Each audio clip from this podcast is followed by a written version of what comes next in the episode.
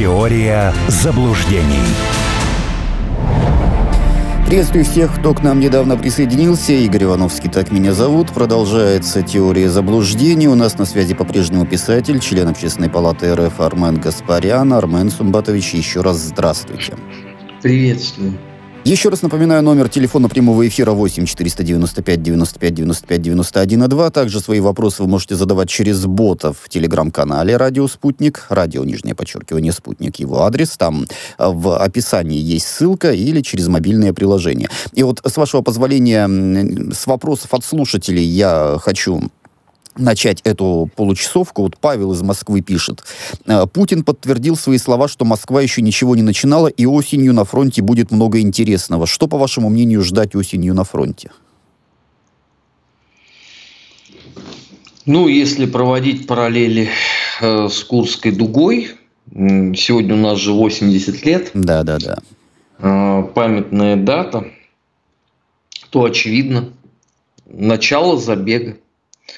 Э, хуторских подонков. Другой вопрос. Э, меня здесь с этой точки зрения даже не фронт волнует. Тут-то мне все понятно. И не очень понятно, что будет потом с этой территорией. В каком она будет составе, в каком она э, будет состоянии. Потому что вот то, что я наблюдаю, это, конечно, чудовищно чуть более чем полностью.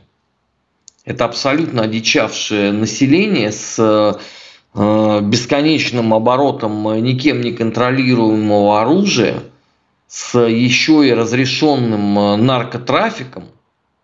Я вот тут пока теряюсь, если честно. Угу.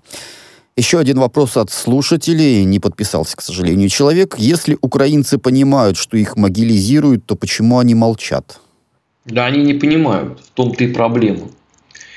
Э, смотрите, дело все в том, что э, исторически население вот этой территории, тогда это Малороссия и Новороссия, э, было чрезвычайно аполитичным. То есть они готовы были принять по большому счету любую власть. собственно, там это Казакевичем тем же описано замечательным в зеленом фургоне – Украину создавали, подцепив эту территорию, где достаточно много было сельского населения, плюс мелкобуржуазного, выражаясь той терминологией, к пролетарскому контингенту из бывшей Донецко-Криворожской республики. А последние 30 лет это вообще самое страшное, потому что от населения ничего не зависело, то есть оно просто приходило, и как э, Э, китайские болванчики, вот эти пресловутые баблхеды, они просто голосовали на выборах. Причем голосовали не думая абсолютно. Они так выбирали всех, начиная с Кравчука и заканчивая Зеленским. А, поэтому они не до конца понимают сути процессов. Они не понимают не то, что их там гонят на могилизацию, они даже не понимают, что у них веру исконную уничтожают прямо у них на глазах. Они даже в этом себе не отдают отчет. И все попытки каким-то образом до них достучаться, они не приводят э, ровным счетом ни к какому результату. И не могут привести. Потому что вот это бесконечное э, хуторское тю, оно в очередной раз вот срабатывает. И как вы это будете искоренять для того, чтобы до них что-то донести, для меня вот это превеликая тайна. Хорошо, возвращаемся к э, новостной повестке. Заявление посла России в Вене Дмитрия Любинского хочу с вами обсудить. Он сказал, что зерновую сделку еще можно возродить. Для этого потребуется политическая воля Запада и реализация э, положений меморандума Россия-ООН. Э, так он ответил на комментарии посла США в Австрии. Комментарий этот назывался «Голод не должен быть оружием». Ну и по названию понятно, о чем там идет речь, что Россия использует якобы использует голод в своих целях, вот якобы мы жестокие и так далее, и так далее, и так далее, и мы должны возобновить зерновую сделку. Все правильно сказал Дмитрий Любинский, он сказал, что здесь у нас есть совершенно четкие требования, которые знают уже, наверное, все, и выполните, пожалуйста, эти требования, и будет вам зерновая сделка, а эмоции излишние вам не помогут. И вот, с одной стороны, он ничего нового-то по большому счету не сказал. С другой стороны, появляются новости, например, о том, что Турция и ООН разрабатывают предложение для России по возобновлению зерновой сделки. Но вот здесь э, позвольте, а какие могут быть разработаны предложения, если мы четко, ясно, э, чуть ли не по сто раз на дню повторяем, что для возобновления зерновой сделки нужно то-то, то-то, то-то и то-то. Есть целый э, ряд шагов. И вот Турция и ООН опять что-то разрабатывает. Вот как вам кажется, как все это увязать? Нет, ну это и вы можете тоже разрабатывать программу озеленения Луны. Она просто не будет э, корреспондироваться с реальным положением дел, но разве вас это должно парить? Нет. Э, вам кажется, что это концептуально важно и это принесет немало счастливых мгновений людям, вот вы и работаете. Вернуться в зерновую сделку несложно. Для этого Запад должен реализовать упомянутые Российской Федерации, конкретно президентом Российской Федерации Владимиром Владимировичем Путиным, семь условий. Поскольку ни одно из семи условий никто выполнять не будет, потому что выполнение каждого из них повлечет как минимум пересмотр санкционной политики, то и нечего обсуждать. Если речь идет о том, что не надо использовать э, голод как оружие, то я первый скажу, вне всякого сомнения. Это очень подло и гадко э, использовать страдания людей. Проблема вся состоит в том, что э, вот по поводу страданий людей думают в России. В России пытаются э, эти вопросы порешать каким-то образом. В частности, будут сами поставлять зерно для голодающей Африки. Здесь скорее, наверное, надо вопросы задавать всем вот этим профессиональным лодырям, э, от ООН до европейских структур, которые бесконечно долго об этом говорят, при этом не делая ровным счетом ничего. Вот. И э, в данном случае они как раз и спекулируют этим пресловутым голодом. Можно вспомнить, куда поставлялось зерно э, в процессе функционирования вот этой пресловутой черноморской инициативы. Вы с удивлением обнаружите, что значительная часть, ну как значительная, а, от 86 до 90 процентов осело в ангарах Европейского Союза, а вовсе не в Африке.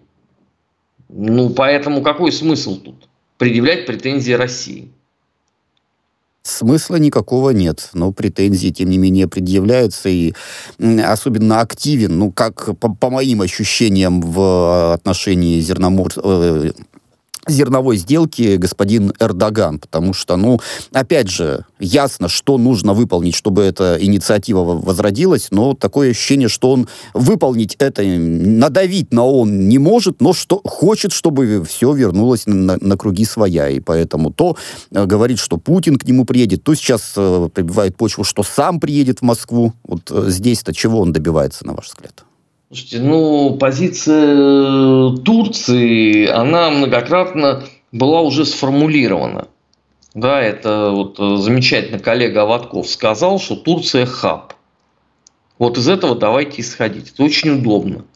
И это очень льстит э, национальному самолюбию. Из этого, собственно, Турция и планирует свои действия.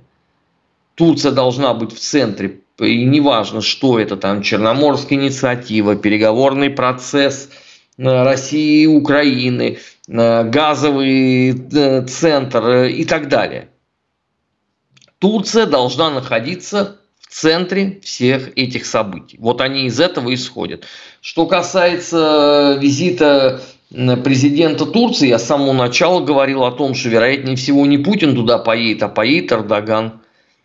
Хотя бы исходя из того, что в условиях СВО верховный главнокомандующий, ну и дальше все понимают. Надеюсь. Да. А, ваш э, Телеграм, давайте заглянем, там есть пост. Грядет фестиваль рукопожатности. Международный суд в Гааге 18 сентября проведет публичное слушание по иску Украины против России. В деле выступают 32 страны. Вот чуть подробнее, что это за фестиваль рукопожатности? Ну, Украина подала иск э, вот в этот пресловутый международный суд э, в Гааге, 32 страны, понятно, сателлиты кого, это все поддержали. В общем, они попытаются э, Россию осудить. Беда состоит только в том, что России глубоко наплевать на то, что они там примут. Собственно, наши претензии к этому органу, прости господи, э, в Гааге, они начались же не сейчас, не в 2014 году, а сильно раньше. В момент, когда э, там начали проводить э, заседания по бывшей Югославии. Потому что в какой-то момент выяснилось, что судят вообще только сербов. То есть подонков, косоваров, которые там торговали органами, все это знали прекрасно – до какого-то определенного момента там вообще даже не рассматривали. Хорватов не рассматривали, а судили только сербов. И уже в тот э, момент определенный процент людей в России высказывал свое категорическое несогласие с этим богомерзким зрелищем. А уже после 24 февраля, когда Россия помахала э, ручкой этим э, политическим проходимцам, ну, я нисколько не сомневаюсь, что они достаточно оперативно э, там зачтут э, великий список э, преступлений. Ну, мы же помним прекрасно, как 90 лет назад Россию, а, то есть не Россию, а Советский Союз обвинили в, го в голоде во Львове. И пофигу абсолютно, что в тот момент Львов находился в составе Польши. Но виноват все равно был в этом Сталин. Так что вот э, по поводу вот этого так называемого правосудия здесь нет ни малейших сомнений. Напоминаю, что у нас на связи писатель, член Общественной палаты РФ Армен Гаспарян. Поступают вопросы от э, наших слушателей. Напоминаю, что можете э, писать через мобильное приложение «Радио Спутник», через э, э наш телеграм-канал, также на WhatsApp, плюс 7 968 766 33 11. Э, вот один из вопросов. Когда СВО закончится и в состав э, России будут включены еще несколько областей, этих людей с новых территорий, которые не все лояльные к России, а, а, эти люди окажутся с нами в одной стране. Мы тогда переживем еще много худого. Что вы думаете об этом? Так, так по крайней мере, считает не подписавшийся слушатель. А вот Иван из Новокузнецка переживает за наш бюджет. Говорит, что очень большая нагрузка ляжет на наш бюджет, потому что много всего придется на что потратить. Вот что ну, можно слушатели сказать? правы. Действительно, это будет очень большая нагрузка на бюджет. Но можно вспомнить э, э, как э, это было с Крымом в 2014 году действительно было очень много сложностей, о которых изначально э, многие не подозревали даже. Но ничего, совсем справились, это было бы желание. А вот что касается людей, да, это большая сложность. Но, повторяю, это традиция Малороссии. Вы понимаете, они э, сегодня э, все бегают желто-блакитным флагом э, и орут Украина по надусе, а завтра они точно так же будут петь славься Отечество наше свободное. Это как бы специфика места. Причем многие из них э, не видят в этом даже вообще ничего там э, плохого или криминального. Вот это, это такая типология людей. Да, среди них есть совершенно явные подонки, но их будет э, исследовать контрразведка со всеми вытекающими для них последствиями. А с заблудшими вот этими э, мамонтами, ну, надо, наверное, как-то будет посредством там э, проведения социальных э, работ разбираться. Но я уверен, что по мере там, вот если вот тот сценарий, о котором пишет слушатель, я вас уверяю, там вы обалдеете, узнав о количестве членов Единой России, КПРФ, ЛДПР э, и всех других э, партий. Они все распорят э, подкладки пиджаков и пальто и покажут партбилеты. Это как бы тут все ясно. Это уже было несколько раз. Про выборы давайте сентябрьские немного поговорим. Тут Председатель ЦИК Элла Памфилова выступила, сказала ряд любопытных вещей. Ну, самое главное, что сотрудники избиркомов четырех новых субъектов России э, делают все невозможное, чтобы создать условия людям для голосования на предстоящих выборах. И она сказала, что знает о том, что поступают им всякого рода угрозы, смс что СБУ настолько истерит от бессилия, что даже задействовала своих лондонских подельников. И даже из Лондона Э, идут. Вот сказала Элла Панфилова в адрес, смс соответственно, в адрес избиркомов э, новых субъектов Российской Федерации. Вот вмешательство в выборы получается. Ну, естественно, это вмешательство все прогнозировали. Я не думаю, что найдется хоть один человек, для кого это будет неожиданностью. Э, локация Лондона по колл-центру тоже понятна. Это не в первый раз уже происходит. А, что касается избирательного процесса, абсолютно убежден, что он будет организован на высочайшем уровне. А, Все пройдет. А, если будут какие-то нарушения, они будут расследованы. В этот раз я буду официальным наблюдателем на выборах – вот общественные палаты э, Российской Федерации. Но буду в Москве, потому что у меня просто куча эфиров, и я никуда не вырвусь. А в Москве, конечно, буду э, на избирательных участках смотреть э, за всем. Потом готов буду вам рассказать, как это происходило. Ну, Если как... это интересно и нужно кому Да, конечно, обязательно. Но, как я понимаю, вот этими смс-ками из Лондона дело не ограничится, и давление будет продолжаться из-за рубежа. Ну, конечно, оно целыми днями идет. Слушайте, там же не только смс там публикация списков избирателей, открытые угрозы, э, призывы устройства террористических актов на территории. Там по полному кругу работают. Ну, понятно, что главная задача – это э, добиться делегитимизации избирательного процесса. Но это у них не получится. Выборы пройдут. Кстати, на выборах будут работать э, наблюдатели, они всегда приезжают на выборы, смотрят. Так что здесь э, все будет, на мой взгляд, чрезвычайно прозрачно. Насколько я понимаю, на новых э, территориях еще не будет Дега пока. Но через какое-то время он там появится. Продолжают нам писать слушатели. Армен Сумбатович, когда СВО закончится хоть примерно? 23-й, 24-й год, конечно же, нашей победой. Вот Оракулов вас я, я не знаю, братцы. Я не знаю. То, что наша победа, это понятно, все, это даже никто спорить не будет. А цифры я вам точно скажу. Вы поймите, здесь же тоже не все от нас зависит. А, это еще зависит от того, в каком будет состоянии украинское общество насколько зрада военная наслоится на зраду социальную. Тут очень много всего. Вы поймите, это же не третий рейх, да, где э, как бы и военная машина работала идеально, и там социалка, государственность тоже. И надо было громить именно армию для того, чтобы все это завершилось. На хуторе это несколько иначе. Поэтому здесь куча смежных факторов. Какой из них в какой момент сработает, сейчас никто не знает. Да я больше того скажу, наверное, даже если поднимать закрытую социологию банковой, там тоже сильно проще не будет с этой точки зрения. Будем следить. Давайте про США и Дональда Трампа еще немного поговорим. Бывший президент Америки заявил, что с гордостью пойдет под, арест в, в штате Джорджия, то, что боролся он за чистоту выборов. Он уже договорился с местными властями об освобождении под залог в 200 тысяч долларов на период рассмотрения суда в местном деле о попытке переиграть в свою пользу итоги президентских выборов. Ну, естественно, никакие. А, обвинения он не признает, и многие считают, что если Дональда Трампа посадят таки в тюрьму, то он э, почти наверняка победит на предстоящих выборах. Вот что вы думаете по поводу всей этой истории? Слушайте, ну никто его не собирается сейчас сажать в тюрьму. Там эта процедура, она, так сказать,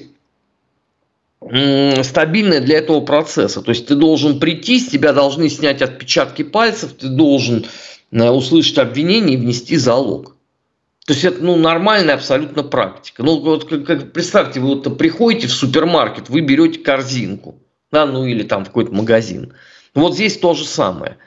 Другой вопрос, что, э, как обычно, вокруг этого раздуто определенное количество истерик. Эм, сторонники Байдена, понятно, что стараются, а для Трампа это такой абсолютно дешевый пиар на ровном месте, и, конечно, он э, точно так же будет использовать эту трибуну э, за неимением некоторых других. Э, поэтому рассчитывать на то, что его в четверг условно где он там, это штат Джорджия, да, если мне память не изменяет? Да, Джорджия. Вот, э, что его в штате Джорджия, э, и не путать это с Грузией, бога ради, да, э, арестуют, нет, конечно, этого не будет. Но то, что он сделает там на выходе кучу заявлений, это вне всякого сомнения. То, что Байдену будет икаться от этого, тоже понятно. Но партия это в длинную. Сейчас никто не будет снимать э, Трампа оперативно с пробега. Угу. То есть арестовывать его никто не собирается. А зачем тогда все эти обвинения, там э, и суммарный срок, там чуть ли не 50 лет по статьям? Демократы стараются. Ну, может быть, 150? Может быть, 150, да.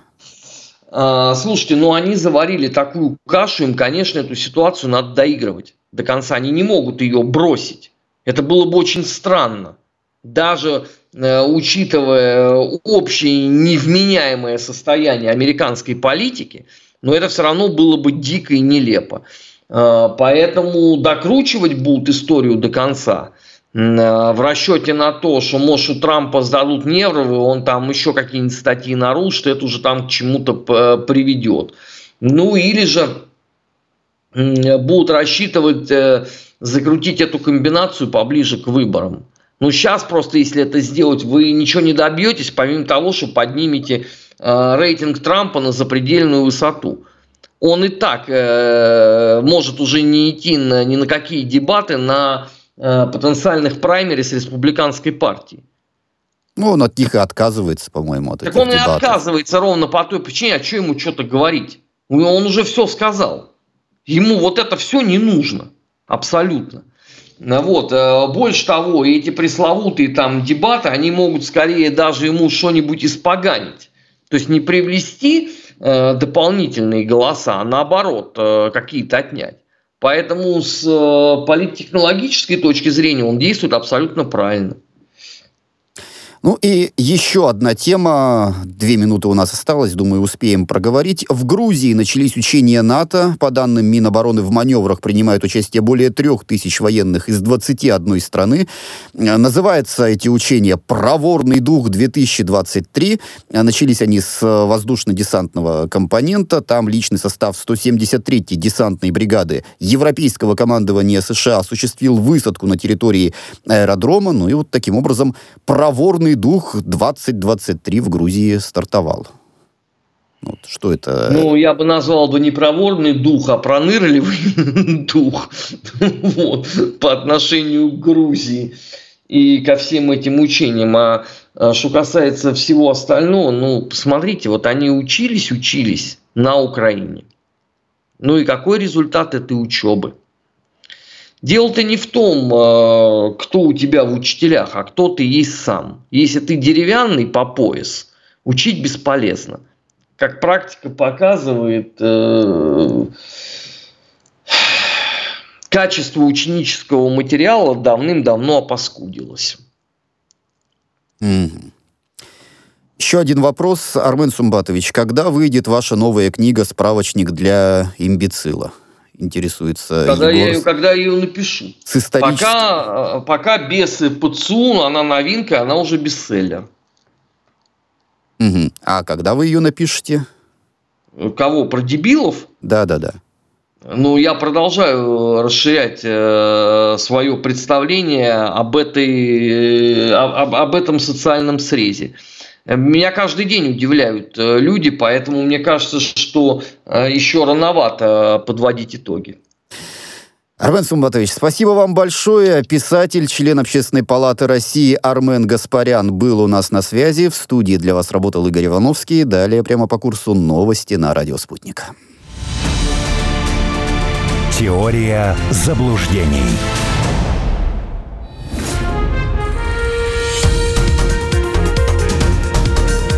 Вы слушаете «Радио Спутник».